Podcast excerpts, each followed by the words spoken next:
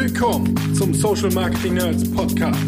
Der Show, in der wir Marketing auf Facebook, Insta und Co. bis ins Detail diskutieren. Wir haben den heißesten Facebook-Ads-Scheiß und die alten Tricks, um kostenlos viral zu gehen. Mit dieser Radiostimme lassen wir keine Themen offen. Wir versuchen für euch das Maximum an Insights und Knowledge Bombs herauszuholen.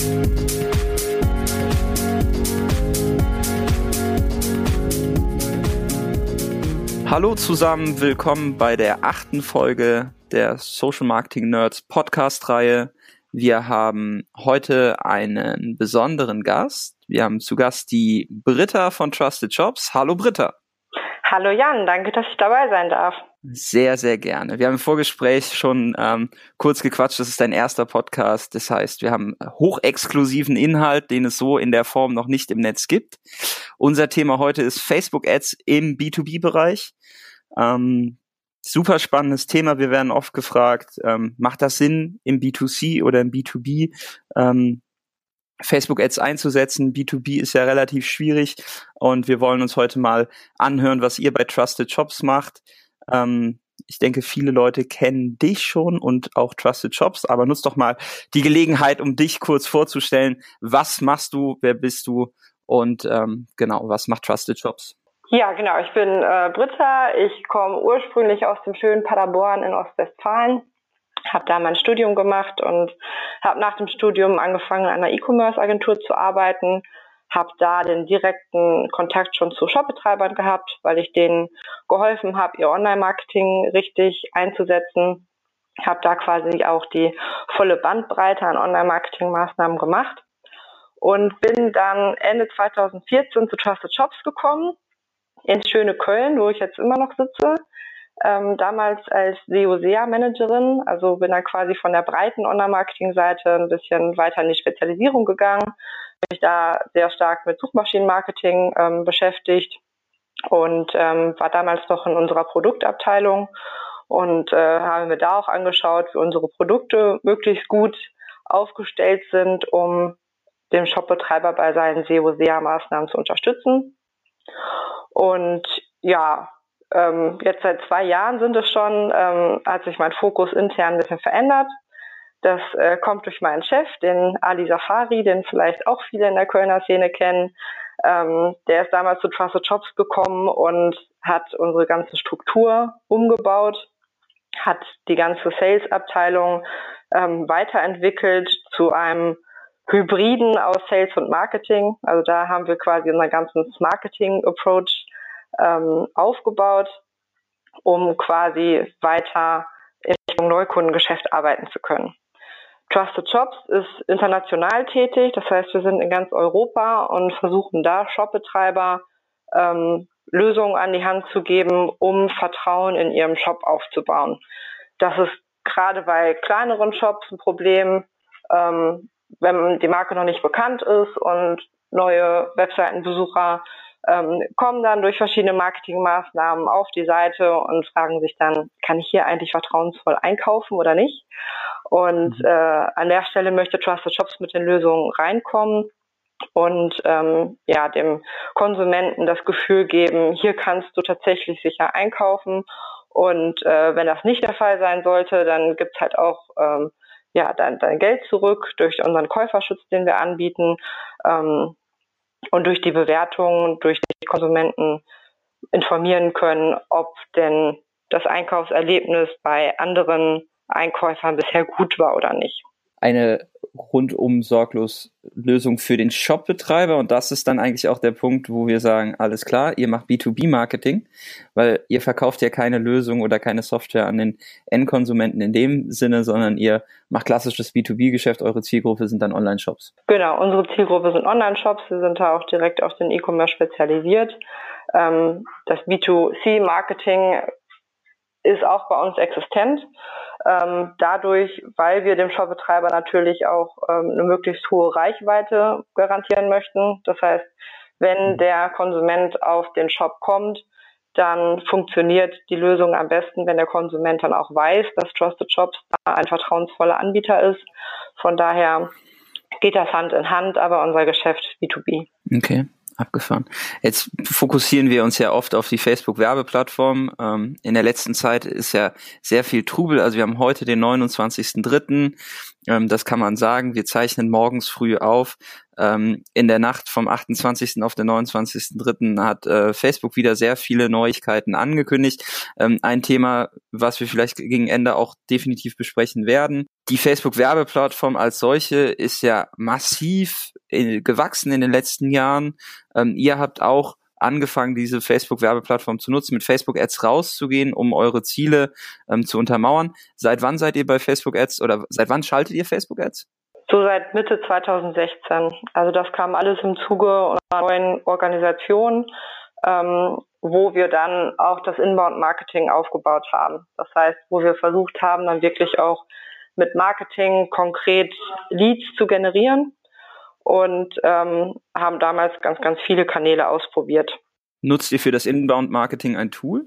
Also macht ihr das selber oder habt ihr da irgendwie eine, eine Suite oder eine Lösung, die ihr, die ihr einsetzt? Ja, wir haben HubSpot seit Anfang an, seitdem wir damit begonnen haben und äh, sind da auch ziemlich happy mit. Also es ist eine ganzheitliche Lösung, mit der wir von der Webseite über einen Blog bis zu den ähm, E-Mails äh, alles alle Aktivitäten ausführen können und wir haben auch eine direkte Schnittstelle zu äh, Facebook. Das macht es auch sehr schön. Das heißt, all unsere Leads, die wir über Facebook generieren können, die werden auch direkt zu HubSpot weiterverarbeitet. Nimm uns mal kurz an die Hand und beschreib so ein bisschen den Prozess, weil so ein Inbound-Marketing-Tool ähm, ähm, aufzusetzen oder Inbound-Marketing anzufangen, ähm, legt ja zur Grundlage auch, dass man verschiedene Kanäle durchtestet. Ähm, wie viele Kanäle habt ihr da ausprobiert und warum seid ihr dann am Ende auch bei Facebook gelandet? Ja, also wenn es um den Prozess geht, ähm, dadurch, dass das ja alles vom Content Marketing abhängig ist, fängt es erstmal mit dem Content an, dass man sich Gedanken macht, was sind eigentlich Content-Stücke, die für meine Zielgruppe relevant sind. Ähm, wir haben da auch ziemlich viel Arbeit in unsere Persona ähm, gesteckt, dass wir geguckt haben, wer ist eigentlich unsere Zielgruppe, den wir da, ähm, die wir da erreichen möchten. Und ähm, haben damals angefangen mit unserem Ko äh, ersten Content-Stück. Das war ein E-Book zum Thema Google Shopping, ähm, was halt ja zu dem Zeitpunkt auch nochmal gerade richtig gepusht wurde und wo wir so eine Schritt-für-Schritt-Anleitung gemacht haben, wie kann ich eigentlich Google Shopping nutzen und da hatte ich direkt auch unseren oder einen von meinen rechtlichen Kollegen mit dabei genommen, der dann den ganzen Prozess aus rechtlicher Sicht nochmal beleuchtet hat. Und das war unser erstes Contentstück, das wir beworben wollten und haben erst relativ viel auf so klassische Business-Plattformen gesetzt, sowas wie Xing oder LinkedIn, ähm, haben auch viel mit externen Dienstleistern zusammengearbeitet, gerade was so E-Mails angeht bei uns bei Trusted Shops mhm. ist es so, dass wir, wir sind jetzt seit 99 am Markt und haben seitdem auch eigentlich immer Newsletter gehabt. Das heißt, das ist ein starker Verteiler, den wir da haben und sehen, dass da einfach viel Traffic und viel Aktivität ausgeht. Und ähm, haben dann auch gedacht, dass das E-Mail einfach ein guter äh, Channel ist für uns und haben da viele externe Verteiler ausprobiert. Ähm, das hat uns Leads gebracht, war aber auch irgendwie relativ teuer. Was heißt teuer? Darfst du das sagen? Äh, ja, also auf jeden Fall über 70 Euro. Pro Lead. Genau. Ja, und dann haben wir eigentlich alle möglichen Sachen ausprobiert, auch ähm, dass wir uns versucht haben zu, zu platzieren bei vielen anderen Plattformen und ähm, Partnern, was auch immer noch einen Bereich bei uns ausmacht. Aber irgendwann haben wir dann auch äh, gesagt, lass uns mal Facebook ausprobieren. Das ist ein relevanter Kanal. Und ähm, es war sogar so, dass wir bei unserer Persona-Erstellung schon darüber gestolpert sind, dass Facebook genutzt wird. Wir waren aber trotzdem so ein bisschen ähm, ja, kritisch, ob wir denn da auch B2B-Marketing machen können. Warum wart ihr kritisch? Also was waren die Gründe? Ja, weil Facebook ein sehr persönlicher Kanal ist. Also ähm, Mhm. Ich glaube, bei uns in der Szene, so in der Online-Marketing-Szene, da ist das noch viel, viel verbreiteter, dass man sich auch mit ja, Kollegen vernetzt, mit Leuten, die man irgendwo getroffen hat, mit denen man sich austauscht.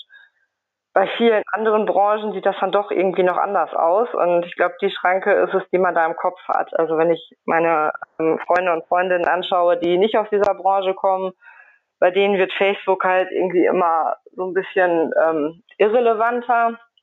Die ähm, ziehen sich da eher so ein bisschen zu. Sie sagen, sie möchten da gar nicht mehr so viel teilen.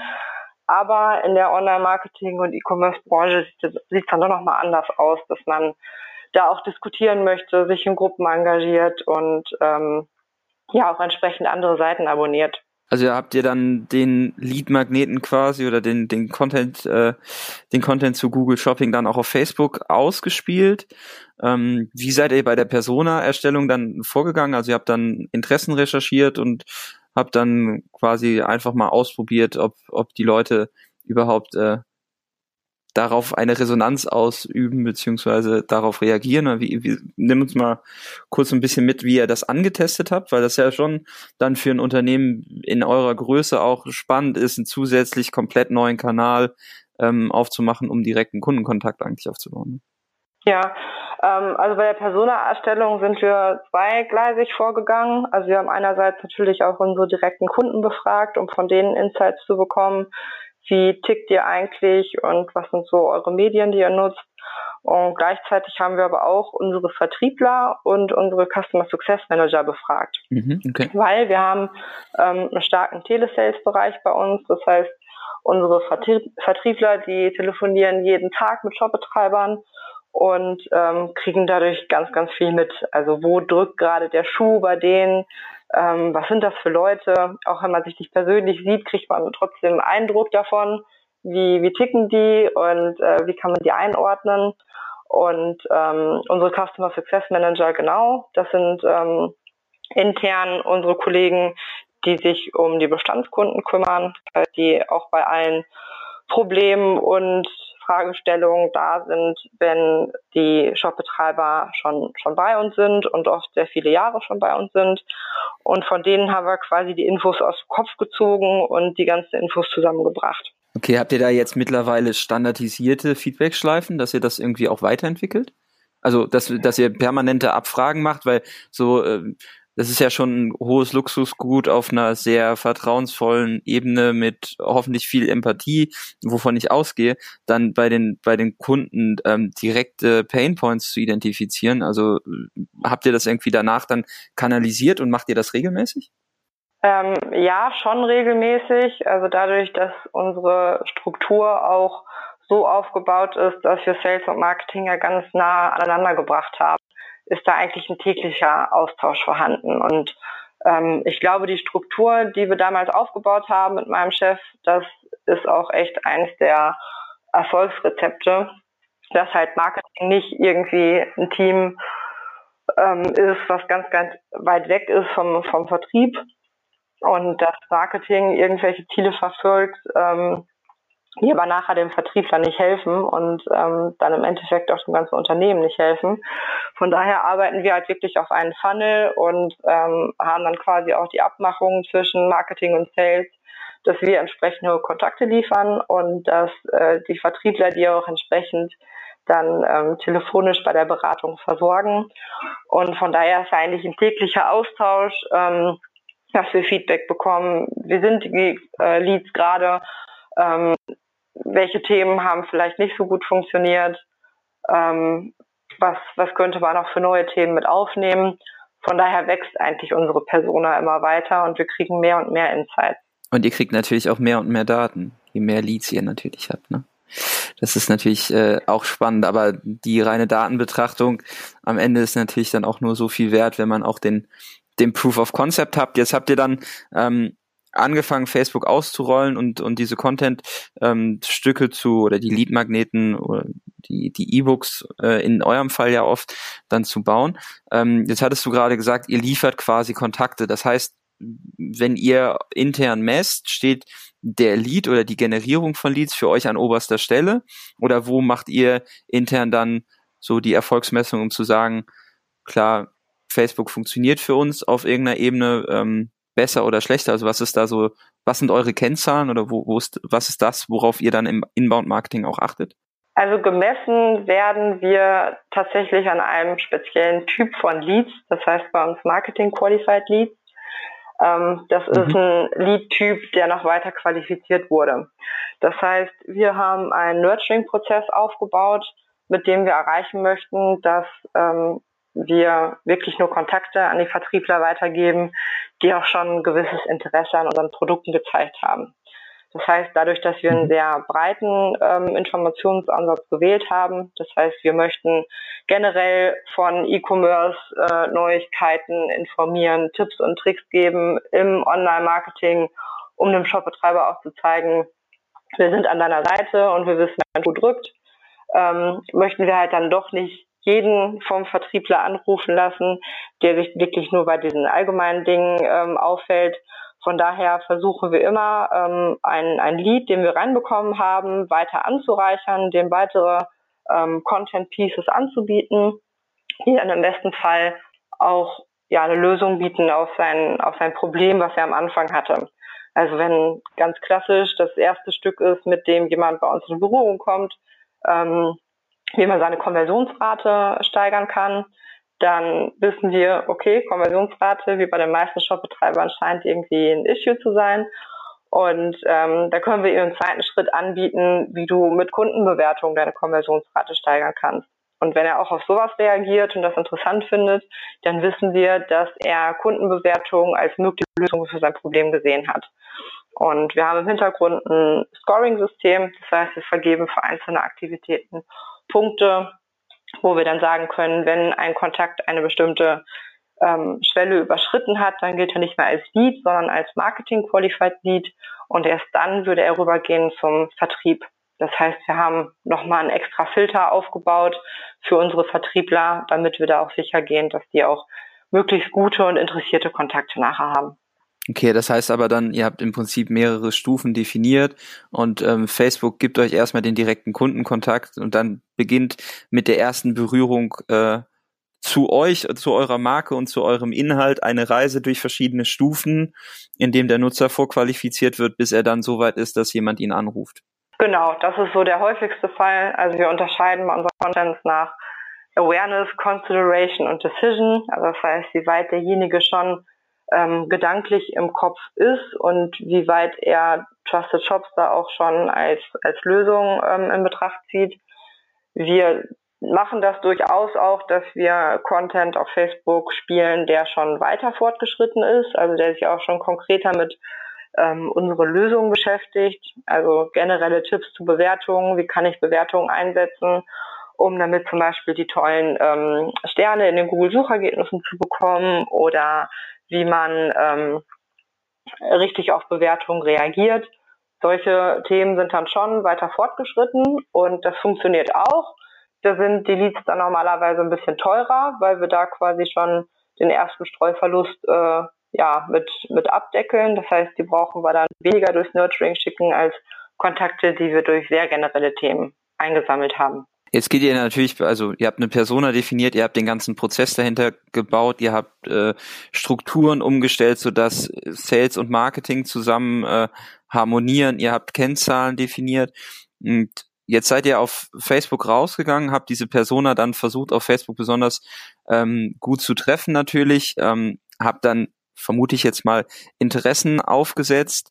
Ähm, wie viel Testing habt ihr initial reingesteckt, um herauszufinden, weil ihr braucht ja schon eine gewisse kritische Masse, damit am Ende dann auch ein Marketing Qualified Lead irgendwie herauskommt. Ne? Also vielleicht ist jetzt auch natürlich Geschäftsgeheimnis von euch, aber wie viel Leute müsst ihr so ansprechen in einer Zielgruppe, ähm, um am Ende zu sagen, das ist eine Zielgruppengröße, die für uns jetzt rein auf Interessenbasis bei Facebook Sinn macht? Habt ihr da so ein, eine Daumenregel, eine Faustregel? Nee, ehrlich gesagt nicht. Also klar ist Testen immer die Grundlage von Weiterentwicklung. Also wenn man nicht ähm, saubere AB-Tests macht, kommt man eigentlich nicht voran und lernt nichts weiteres über seine Audience. Ähm, ja, dadurch, dass wir angefangen haben bei Facebook auch mit den, mit den Core Audiences, war es am Anfang schon auch ein bisschen beschwerlicher, um da ähm, wirklich gute Ergebnisse einzusammeln. Ähm, aber ja, generell muss man da einfach aufpassen, dass man nicht zu klein wird. Also da gibt ähm, Facebook im Business Manager ja eigentlich auch immer ganz gute Empfehlungen, ob die Gruppe, die man gerade anspricht, zu klein ist oder ähm, zu groß ist. Also von daher. Also diese, diese Tachonadel im Werbeanzeigenmanager auf der rechten genau. Seite dann, ob man zu spezifisch ist. Okay. Ähm, mit Core-Audiences gestartet und Leute in den Prozess reingeholt. Ähm, dann habt ihr natürlich Daten. Ja, jetzt ist äh, das Datenschutzthema auch im Hinblick auf die neue Datenschutzgrundverordnung natürlich irgendwie äh, ein, ein Schwert, was über allen schwebt. Setzt ihr Custom Audiences ein? In dem Fall, was setzt ihr für Custom Audiences ein? Ähm, wir setzen Custom Audiences ein durch ähm, ja zum Beispiel unsere bestehenden Webseitenbesucher, ähm, sofern die dann. Das heißt, ihr habt einen Pixel auf der Seite. Genau. Datenschutzrechtlich richtig eingebunden wahrscheinlich. genau, also ähm, dadurch, dass wir bei Trusted Shops eine Rechtsabteilung haben, ist das auch immer in enger Abstimmung geschehen mit unseren Rechtsexperten. Und klar, über den Facebook Pixel gibt es ähm, ja sehr viel Diskussionsbedarf. Und da wäre es auch mhm. schön, wenn da weiter nachgerüstet würde. Aber ähm, ja, trotzdem setzen wir den im Moment ein, aber haben das so datenschutzgenau gestaltet, wie es dann in der Situation möglich ist. Kleiner Disclaimer, auf dem Facebook Adscamp wird das auch definitiv ein Thema sein. Ähm, habt ihr euren Funnel, also du hast ja eben schon von Funnel und äh, Verkaufstrichter und verschiedenen Stufen mit Awareness und Decision und verschiedenen Transaktionsstufen oder Demand-Stufen dann ähm, ähm, habt ihr euch schon gewisse Überlegungen gemacht? Diese Stufen holt ihr dann auch jeweils wieder über eine Custom Audience ab? Also selektiert ihr den Funnel mit dem Pixel und was, wie, wie geht ihr da vor? Ja, durch den Pixel können wir schon die Stufen abbilden, weil wir für jede Stufe, die wir da haben bei den Contents, also Awareness, Consideration, Decision, ähm, wissen wir schon, ähm, welche Seiten gehören jetzt zu welchem Bereich bei uns. Und ähm, von daher können wir auch das Nurturing über Facebook machen.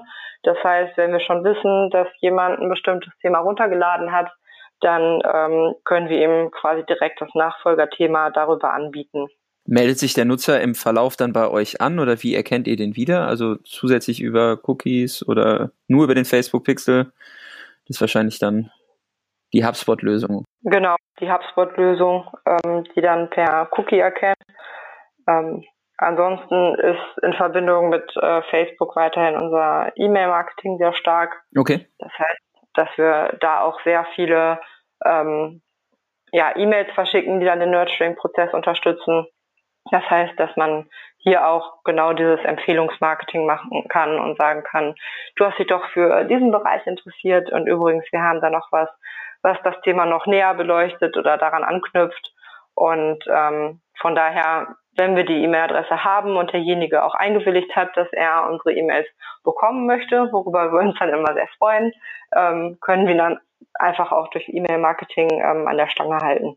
Jetzt ist natürlich, also mit einem E-Book ist es vermutlich nicht getan. Ne? Nee, schön wär's. Äh, wenn, ihr, wenn ihr da eine gewisse, eine gewisse, äh, eine gewisse ähm, Anzahl von vorqualifizierten Kontakten pro Monat generieren wollt, ähm, und ihr auch international in vielen Märkten unterwegs seid. Ähm, wie geht ihr an die Inhalteproduktion? Weil wir haben uns jetzt mit dem Targeting und dem Prozess und dem Funnel und der ganzen Struktur beschäftigt, aber am Ende muss der Inhalt ja zum einen so gut sein, dass das auch eine Problemlösung darstellt und der muss ja auch erstellt werden. Ähm, wie viel Aufwand steckt ihr in die Erstellung von Inhalt? Äh, sehr viel Aufwand. Also für jeden Markt haben wir da einen eigenen Content Manager bei uns im Team. Das heißt, wir ähm, bedienen im Moment bei uns im Team fünf Märkte, was äh, auch übrigens sehr spannend ist, das Ganze zu internationalisieren und da Unterschiede ähm, lernen zu können. Aber wir haben im Prinzip eine Vollzeitstelle für jeden Markt.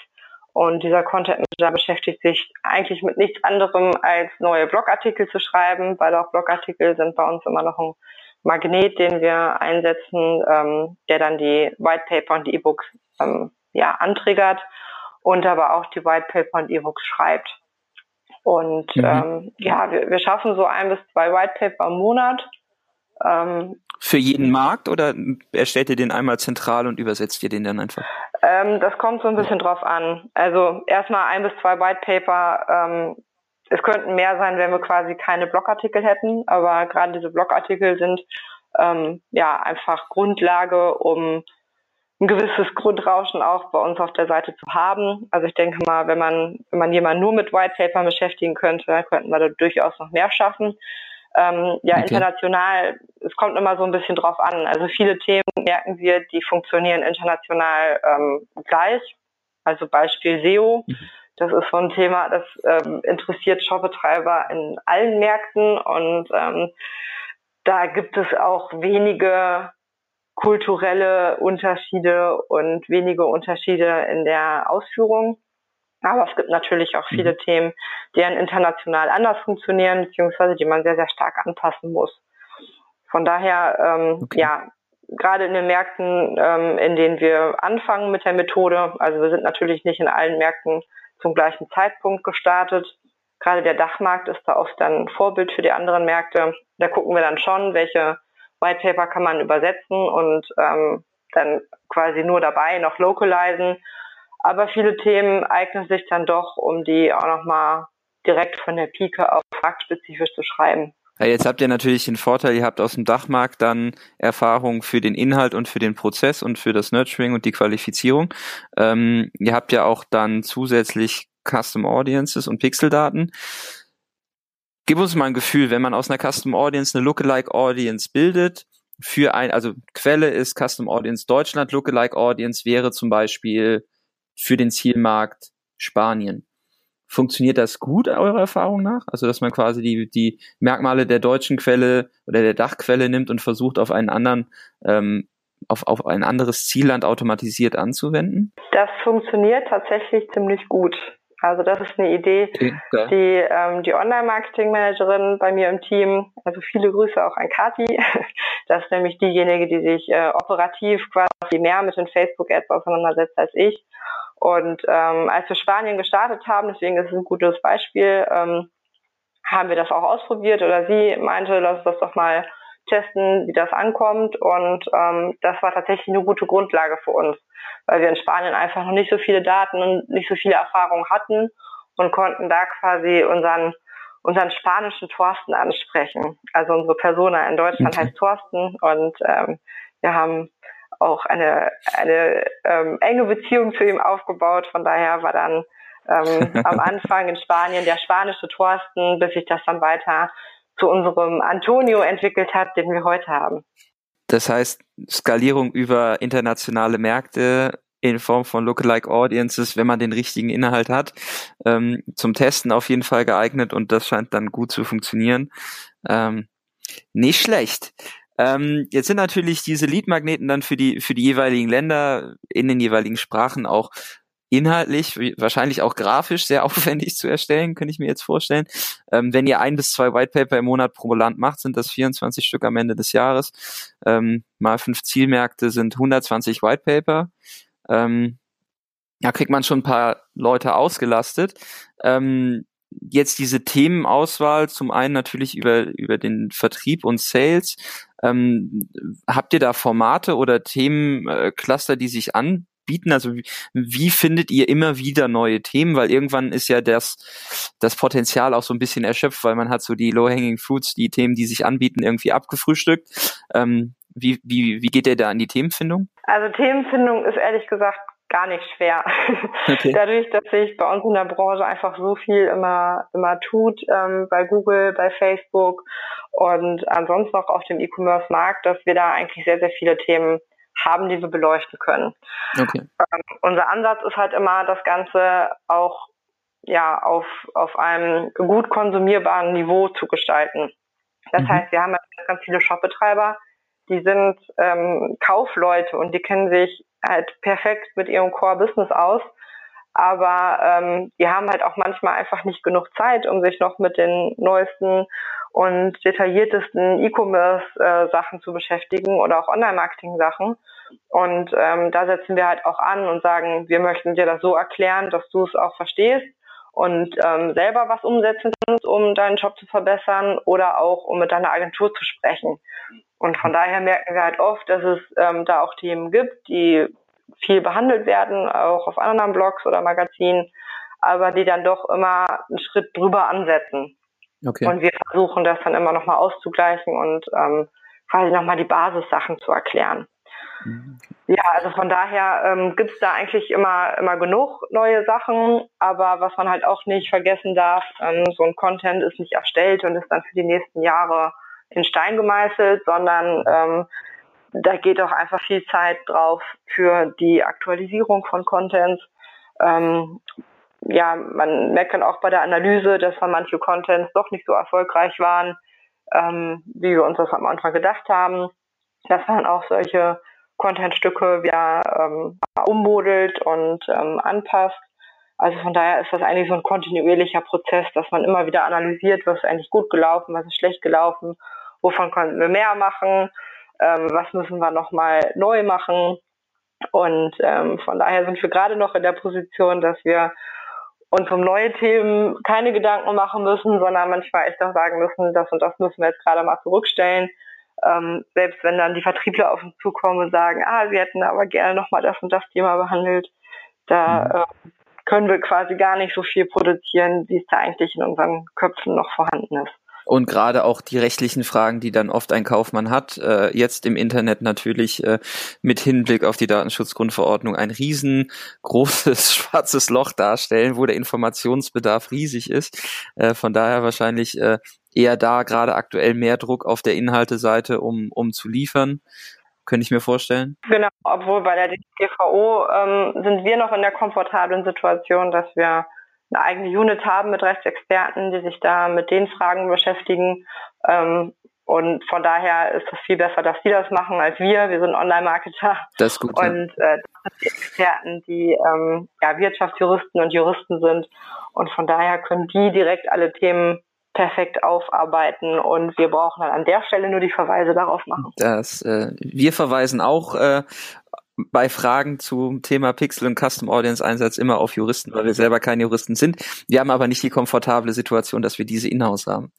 Ähm, da seid ihr definitiv gerade ähm, besser gestellt als vielleicht auch kleinere Units, die ähm, im Online-Marketing unterwegs sind und keinen großen Rechtsapparat äh, dahinter haben. Ähm, wenn ihr jetzt so Formate habt, du hast ja gesagt, ihr habt ähm, sehr viel, es wird weiterentwickelt und ähm, du hattest eben schon mal gesagt, Testen ist die Grundlage für eine Weiterentwicklung oder für eine kontinuierliche Weiterentwicklung, ähm, also auch kein abgeschlossener Prozess in dem Sinne. Was testet ihr und wie testet ihr? Gib uns da mal so einen Einblick. Ja, wir versuchen so viel wie möglich zu testen. Also sei es nochmal ähm, Zielgruppen-Nuancen, die wir da ausprobieren. Also bei den Zielgruppen, wir sehen halt, dass, dass wir viele Männer haben, aber trotzdem versuchen wir auch immer wieder, wie kommen bestimmte Sachen bei den Frauen an. Wir testen mhm. Bilder, wir testen generell die Ansprache, wir testen die Titel von den Contentstücken, ähm, wir testen neue Werbeformate. Also gerade bei den Werbeformaten, ähm, da haben wir gar nicht drüber gesprochen. Äh, wir haben halt auch wirklich angefangen mit diesen klassischen ähm, Conversion Ads. Das heißt, dass mhm. ähm, unsere Interessenten immer noch auf unserer Webseite gelandet sind und ähm, dann kamen die Lead Ads und wir haben die ausprobiert und das war wirklich nochmal so ein, ein Meilenstein in unserer Facebook Ads Historie, weil die Lead Ads okay. einfach den großen Vorteil haben, dass der Interessent Facebook nicht verlassen muss, also er bleibt auf der Plattform ähm, kann sich schnell in ein Formular eintragen, was dann von Facebook bereitgestellt wird. Und wir haben dann die Verknüpfung zu, zu HubSpot und ähm, können denjenigen, wenn er das möchte, per E-Mail weiter versorgen. Ähm, aber das hat einfach nochmal einen großen Boost gebracht in Conversion-Raten im CPL. Und von daher war das so ein Glücksfall, dass wir das auch direkt, als das rauskam, mitgetestet haben. Du hast jetzt nochmal den CPL angesprochen. Du hattest eben gesagt, so ein E-Mail-Newsletter CPL aus der Vergangenheit lag so bei 70 Euro. Kannst du uns ungefähr eine Benchmark geben, wo der CPL mit einer Conversion-Ad lag und mit einer Lead-Ad? Ja, mit einer Conversion-Ad waren wir dann erst im Bereich ähm, 8 bis 10 Euro und mittlerweile mit den Lead-Ads sind wir da deutlich drunter. Cool. Also ihr habt im Prinzip dann auch diese zwei Anzeigenformate getestet, weil ihr könntet ja auch eine Website Conversion Ad ähm, nutzen und dann auf das Lead Event auf der Seite quasi ähm, optimieren. Aber die Lead Ad ist tatsächlich dann doch diejenige gewesen, die sich in euren Tests als die das Werbe oder die Marke, das Marketingziel auf Facebook äh, herausgestellt hat, das am, am besten dann tatsächlich konvertiert.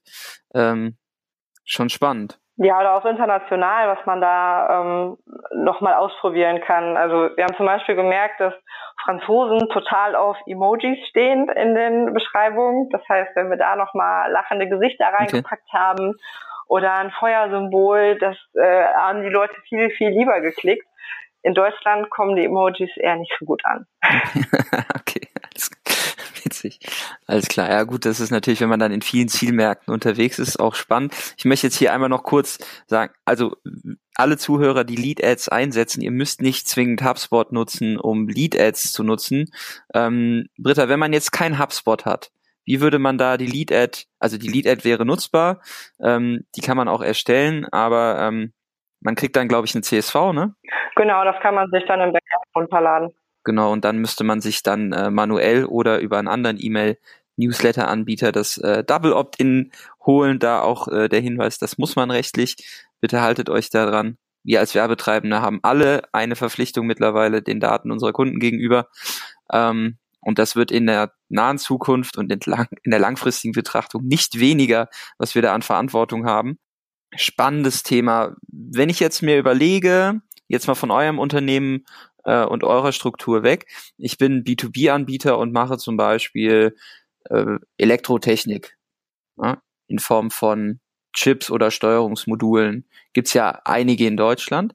Und ich möchte B2B-Marketing machen. Was sind so deine drei wichtigsten Learnings, die du den B2B-Marketern oder diesen Unternehmen äh, mitgeben möchtest? Oder wo du sagst, das sind, das sind meine Learnings, die müsst ihr nicht nochmal machen, da könnt ihr direkt ansetzen? Ähm, ja, also generell sich mit der Persona beschäftigen und schauen, was, was dem gefällt. Also was wir da auch gemerkt haben, mhm. ähm, man soll auch nicht den Anspruch haben, dass man mit seinen Facebook-Ads direkt total kreativ und witzig sein muss. Ähm, da haben wir auch viel mhm. getestet, haben dann auch bei den Fotos, haben dann irgendwie lustige Fotos von den Autoren geschossen. Und also ne, zum Beispiel bei, bei meinem ersten E-Book ähm, da haben wir uns dann noch komplett zum Affen gemacht. Ich habe mich in einen Einkaufswagen gesetzt, weil da ging es ja um Google Shopping. und mein Kollege, der Rechtsexperte ähm, Martin Retze, der ähm, ja, hat sich dann quasi noch auf den Einkaufswagen gestützt und äh, ist dann äh, gesprungen und da hatten wir echt irgendwie witzige Bilder, wo wir dachten, ja, das reicht doch irgendwie die Aufmerksamkeit und haben das dann mal getestet gegen ein so ein aufgeschlagenes E-Book ja. und haben dann sehr schnell gemerkt, dass dieses aufgeschlagene E-Book viel, viel besser performt als das witzige Bild von mir und meinem Kollegen. Und ähm, ja, ich glaube, das ist halt ein so ein, so ein Knackpunkt. Also die Leute, die auf Facebook unterwegs sind und sich aber trotzdem geschäftlich informieren, ähm, die wollen auch schnell wissen, was ist mein Mehrwert. Weil Facebook ist nun mal nicht die Plattform, wo die Leute unterwegs sind und äh, sich denken, boah, jetzt brauche ich irgendwie gerade einen neuen Bewertungsanbieter oder ich brauche irgendwie neuen ähm, Elektro, äh, was hast du gesagt? Ähm, Elektromodule oder Steuerungsmodule, ja. Also damit geht halt ja. niemand auf Facebook und sagt sich, boah, ähm, da brauche ich jetzt gerade mal Informationen. Ähm, sondern ja. der ist wegen anderen Sachen auf Facebook und von daher, wenn man den in seinen Ads nicht ganz schnell abholt und dem irgendwie einen Nutzen klar macht, dann ja, interessiert ihn das auch nicht. Aber das heißt ja auch, also wichtiges Learning, nicht zu witzig und zu kreativ sein, den Nutzen schnell klar machen. Aber ich glaube, äh, für mich persönlich ist das der meist unterschätzteste Hebel. Sprecht mit dieser Zielgruppe. Was sind ihre Punkte, wo, wo sie gerade Schmerzen haben und fangt da an. Also das klingt jetzt immer so einfach, sich als Problemlöser zu positionieren. Aber wenn ihr das nicht schafft, in konsumierbaren Inhalte, Einheiten irgendwie aufzubereiten, ähm, dann wird halt im Zweifel auch der, der Konkurrent irgendwann diesen Inhalt bauen. Ähm, dann ist immer noch nachgelagert die Frage, wo findet dieser Inhalt statt. Ähm, aber den Nutzen schnell klar zu machen und auf den Punkt zu kommen, ist, glaube ich, ähm, eine Hürde, an der dann doch viele auch tatsächlich scheitern, wenn es äh, um den Kanal geht, weil man aus der Ich-Perspektive kommuniziert und selten die Augenhöhe dann mit der Zielgruppe einnimmt. Ja, auch abgesehen vom Kanal. Also gerade, dass man halt nicht direkt zu werblich ist, sondern erstmal einen Mehrwert mitgibt. Das sehe ich immer wieder, dass das noch nicht überall angekommen ist. Ähm, dass dann doch Unternehmen sich schnell mit ihren Produkten präsentieren und eine Verkaufsveranstaltung ähm, auf Konferenzen veranstalten oder bei ihren ähm, Content-Angeboten Und das funktioniert meiner Meinung nach im B2B-Marketing nicht. Also da muss man sich schon ein bisschen mehr Mühe geben und dem, den Leuten einfach Mehrwert mitgeben. Ja. Dann dein zweites Learning? Ja, die Lead-Ads, die waren super im Hinblick auf Konversionsrate und CPL. Also von daher ähm, ist das wahrscheinlich auch nicht für alle B2B-Unternehmen das Richtige. Aber ja, da ist das Learning. Man muss gucken, was ist die richtige Werbeform, um, um da seine Persona wieder zu erreichen. Okay, aber du würdest schon sagen, dass die Werbeform, die innerhalb von Facebook äh, dann nativ geöffnet wird, die auch einfacher zu nutzen ist, die schnell, äh, unkompliziert äh, ja, verstanden wird, doch eher die wichtig, richtigere Werbeform ist, als wenn der Nutzer jetzt nochmal über drei äh, Seiten geschickt wird, bis er am Ende das Formular ausschickt. Ist natürlich auch eine Hürde, wo man sagt, ne, dann findet halt alles auf Facebook statt. Ähm, aber klar, der Preis für euch spricht dann vermutlich am Ende äh, definitiv für diese Werbeform. Genau, und da muss man sich halt auch überlegen, wie gut ist meine Webseite dafür aufgestellt, weil gerade auf Facebook sind die Nutzer mobil unterwegs ja. Und ähm, ich meine, seit wie vielen Jahren predigt Google jetzt schon Responsive Design und Umstellung auf Mobile? Jetzt kommt's dann. ja, genau. Ähm, aber es wurde ja schon länger darauf hingewiesen, dass ähm, Verhalten ändert sich einfach und äh, die Leute nutzen Mobilgeräte und ihr müsst sicherstellen, dass eure Webseite auch äh, mobile richtig funktioniert und die Leute da die Informationen bekommen, die sie suchen. Und wenn man ehrlich ist, haben das noch nicht viele Unternehmen geschafft, dass die Mobile Experience wirklich so gut ist wie auf dem Desktop. Gerade außerhalb dieser Online-Marketing-Filterblase, ne? Das ist tatsächlich. Genau, und ich glaube gerade B2B-Unternehmen, die da manchmal noch ein bisschen langsamer sind ähm, in digitalen Strategien, die müssen sich da einfach fragen, möchte ich meinen Nutzer von Facebook wirklich auf meine Seite schicken, selbst wenn sie mobil unterwegs sind, oder ist das vielleicht nicht die allerbeste Idee? Wenn sie mobil nicht nutzbar ist, ist die Webseite auf jeden Fall nicht geeignet, um da Facebook-Traffic draufzuschieben. Das stimmt auf jeden Fall. Ähm, gut, wir haben jetzt zwei Learnings. Hast du noch ein drittes Learning? Ja, gerade die Custom Audiences für B2B waren eigentlich ziemlich ähm, erfolgsversprechend, weil wir im B2B dann doch weniger Targeting-Möglichkeiten haben in den Core Audiences wie für B2C. Das heißt, in B2C hat man dann doch meistens noch Informationen über bestimmte ähm, Konsumverhalten, die wir dann im B2B eigentlich nicht nutzen können. Und ähm, da müssen wir halt versuchen, trotzdem den Streuverlust gering zu halten, aber noch die richtigen Leute zu erreichen. Also von daher sind eigentlich Custom Audiences im B2B meiner Meinung nach besser geeignet. Und dann Custom Audience auf Basis von Pixeldaten vermutlich und auf Basis von Facebook-Interaktionen eurer Seite. Genau. Klar, und dann natürlich äh, Lucky You, ähm, gute Lookalike, also ist auch neu für mich tatsächlich, dass dann Lookalikes äh, in so einem spezifischen Umfeld B2B auch zur Internationalisierung von Marketingmaßnahmen geeignet sind. Ähm, also wer da jetzt unterwegs ist, ihr habt jetzt noch die Möglichkeit, äh, auf Facebook diese Funktion zum einen zu nutzen und zum anderen ähm, vor eurem Wettbewerb zu sein.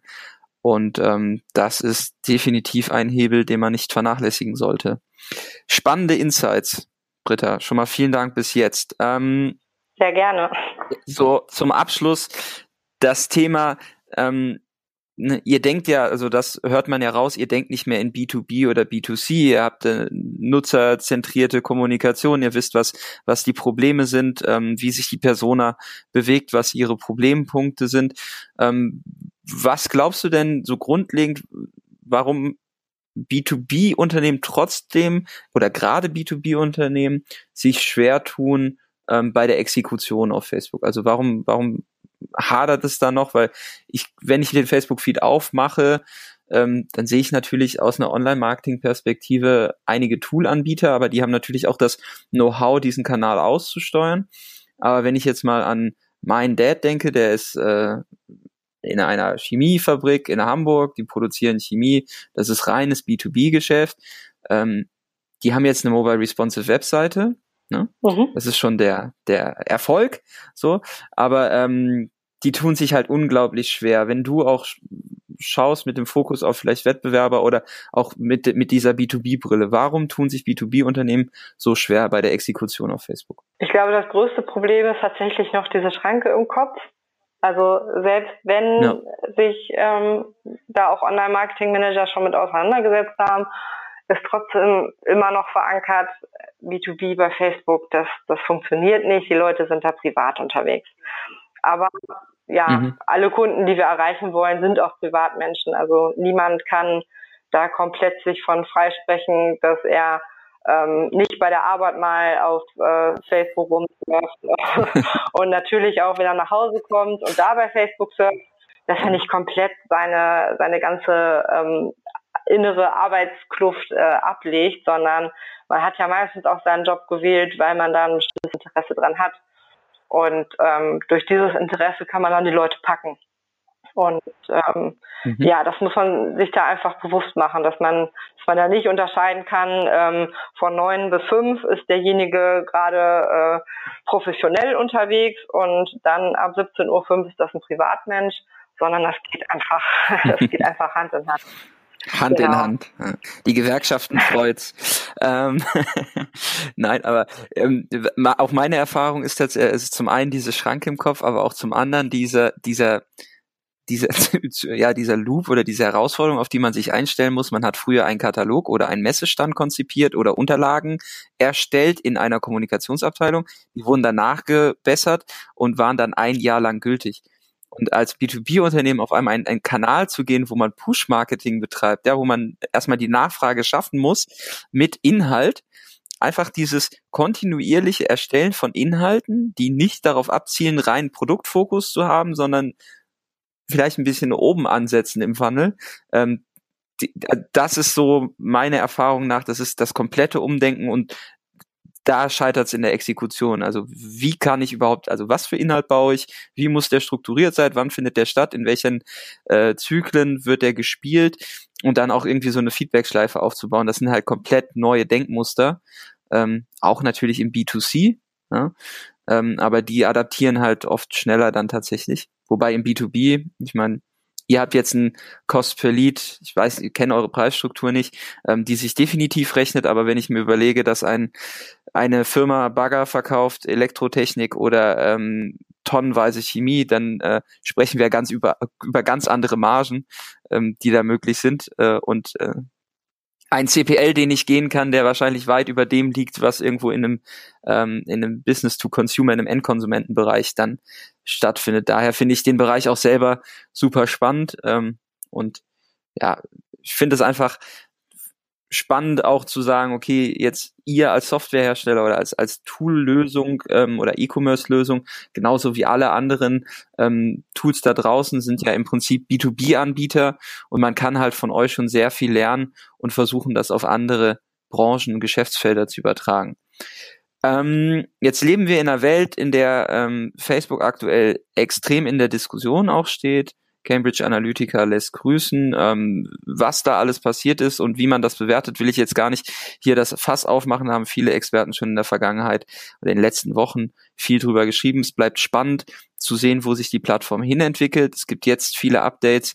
Ähm, heute Nacht in Bezug auf Partnerkategorien, also Third-Party-Data, Daten, die nicht mehr ähm, genutzt werden können, wie zum Beispiel von Anbietern wie Datalogics oder ähm, Axiom, wo dann mit einer hohen Wahrscheinlichkeit Konsumenten angesprochen werden konnten, die ein gewisses Haushaltsnettoeinkommen haben. Für dich, Britta, habt ihr diese Third-Party-Data-Daten benutzt im Targeting? Hast du da irgendwelche Erfahrungswerte oder ist das, ist das noch nichts, was du, was ihr hingeschoben habt? Wir haben uns das angeschaut, aber für uns war es tatsächlich eher weniger geeignet. Aber ihr habt natürlich Updates in der in der Vergangenheit äh, bei euch auch im Konto gehabt und im Werbeanzeigenmanager. Welche Updates waren da für dich so die besten? Oder die, die dich in der Arbeit am, am meisten oder die dir in der täglichen Arbeit am meisten geholfen haben? Ja, für mich bei der täglichen Arbeit muss ich sagen, dass ich da ähm, die Updates bei der ganzen Verwaltung ähm, sehr hilfreich fand. Also da hat äh, Facebook auch nochmal nachgerüstet und hat dann den Business Manager nochmal ein bisschen übersichtlicher gemacht in der letzten Zeit. Und ähm, man hat auch die Möglichkeit, so eine Abrechnungshürde hochzuschrauben. Also vielleicht auch das in vielen B2B-Unternehmen, die dann ähm, ja auch eng mit ihrer äh, Finance-Abteilung zusammenarbeiten und ähm, für die das halt auch was Neues ist. Nicht jeden Tag eine Rechnung einreichen genau. wollen. also da gibt es auch die Möglichkeit, das wirklich entsprechend hochzuschrauben ähm, um das ein bisschen einfacher auch bei der Buchhaltung nachher zu handhaben. Das fand ich persönlich sehr gut. Ansonsten ähm, wie gesagt, Kati ist bei uns diejenige, die da noch stärker operativ drin ist. Die hat sich sehr gefreut, dass die AB-Testfunktionen ähm, im Business Manager noch besser geworden sind. Wir arbeiten da ansonsten auch noch mit einem Tool. Jan, das haben wir eigentlich äh, bei eurer Konferenz letztes Jahr kennengelernt, ähm, at Espresso, mit, der, mit dem wir sehr viele AB-Tests gemacht haben. Aber wie gesagt, Facebook ist da jetzt auch intern besser geworden. Und da wir sehr viel auf die Lead-Ads setzen, haben wir uns gefreut, als dann der Thank You Screen adaptierbar wurde. Und ähm, also du musst dir das vorstellen, äh, wenn jemand ein Formular ausgefüllt hat, dann ähm, kann man ja, nachdem er das ausgefüllt hat, ihm entsprechende Hinweise geben, was jetzt auch passiert. Und ähm, ja, diese Möglichkeiten waren vorher ein bisschen starr und jetzt kann man da auch genauer den ähm, Interessenten abholen, was jetzt eigentlich passiert.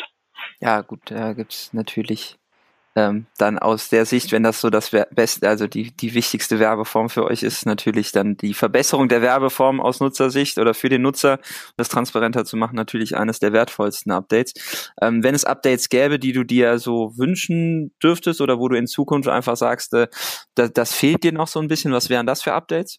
Ja, generell der ganze rechtliche Bereich. Also ähm, wir haben eben schon drüber gesprochen, es verursacht halt dann doch immer ein bisschen Schmerzen, das Ganze dann auch so einzusetzen, dass es noch datenschutzrechtlich geht. Ähm, Facebook hat da angekündigt, jetzt im Zuge der DSGVO auch selber nachzurüsten. Ich hoffe, dass das auch wirklich alles so kommt. Und ähm, ansonsten würde ich mir wünschen, weil ich glaube, es gibt viele Unternehmen, die sowohl B2B als auch einen B2C-Fokus haben, dass es auch da eine Form gibt bei Facebook, um das abzubilden. Bei uns ist zum Beispiel so unsere organische Facebook-Seite, die hat ziemlichen B2C-Fokus, weil wir im B2B halt sehr viel mit den Ads arbeiten und ähm, ja, deswegen aufgrund auch der organischen Reichweiten-Einschränkungen da nicht so viel mit arbeiten. Aber ich glaube, da wäre es trotzdem cool, wenn man bei Facebook auch ähm, das darstellen könnte für Unternehmen, dass das zwar ein Unternehmen ist, aber man, ähm, je nachdem, ob man eher Konsument ist oder ähm, Unternehmen, da jeweils die richtigen Informationen bekommt. Also zwei Feeds dann vielleicht sogar. Ja, vielleicht einfach wechseln kann durch einen Button oder irgendwie sowas. Aber es gibt ja viele Unternehmen, die da ähm, beide Seiten bedienen. Vielleicht ist jemand von Facebook äh, am anderen Ende und hört gerade zu, also nimmt das vielleicht mit. Ähm, für den Abschluss haben wir immer die letzte Frage, wo man dich erreichen kann. Du hast eben schon gesagt, kommst aus Paderborn, wohnst jetzt in Köln. Das heißt, man erreicht dich vermutlich, wenn man in Köln unterwegs ist. Wenn man jetzt sagt, äh, Britta hat guten Input geliefert, ähm, die möchte ich vielleicht auch als Speakerin haben für eine Konferenz oder als Podcast-Gast oder ähm, als Experte auf einem Panel, wo kann man dich erreichen? Ähm, Im Prinzip über alle Social-Media-Kanäle, natürlich Facebook, ähm, aber auch Twitter, Xing oder LinkedIn, ähm, einfach unter meinem Namen Britta Christine Böhle. Bei Twitter bin ich mit Britta Christine unterwegs, also von daher gerne anschreiben. Ansonsten bin ich hier auch. Das packen wir auch noch in die Show Notes okay, dann. perfekt. Mit den direkten Links, ja. Okay und auch vielleicht ein paar Hinweise zur DS, äh, DSGVO. Ihr habt da bestimmt auch ein E-Book, oder? Genau, wir haben da ziemlich viel Content produziert. Also das heißt, meine, meine Kollegen, die Wirtschaftsjuristen, wir haben auch ein ziemlich cooles neues Produkt, um das vielleicht nochmal erwähnen zu können, ähm, für die DSGVO, ähm, um Shopbetreiber da so ein bisschen Schmerzen abzunehmen und ähm, den Templates zu liefern, mit denen die auch bestimmte Verfahren abzeichnen können. Also zum Beispiel Einsatz von Google Analytics oder wie auch immer. Und ähm, die Infos leite ich dann auch gerne weiter von unseren Wirtschaftsjuristen. okay. Ja, also äh, wir werden definitiv auch ähm, etwas ähm, dann da verlinken in den Show Notes. Also ähm, für euch, die gerade zuhören, die es jetzt fast eine Stunde lang mit uns äh, ausgehalten haben, uns ihre Zeit geschenkt haben.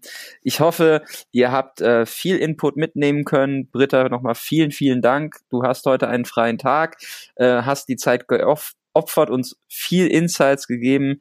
Du wirst auch auf dem Facebook Ads Camp vor Ort sein. Das heißt, äh, alle äh, Zuhörer, die auch dort in Köln am 4.5. Ähm, am Start sind, sprecht Britta an. Die hat extrem viele spannende Insights für euch, auch vermutlich zum Thema Inbound Marketing und zum Thema HubSpot-Implementierung.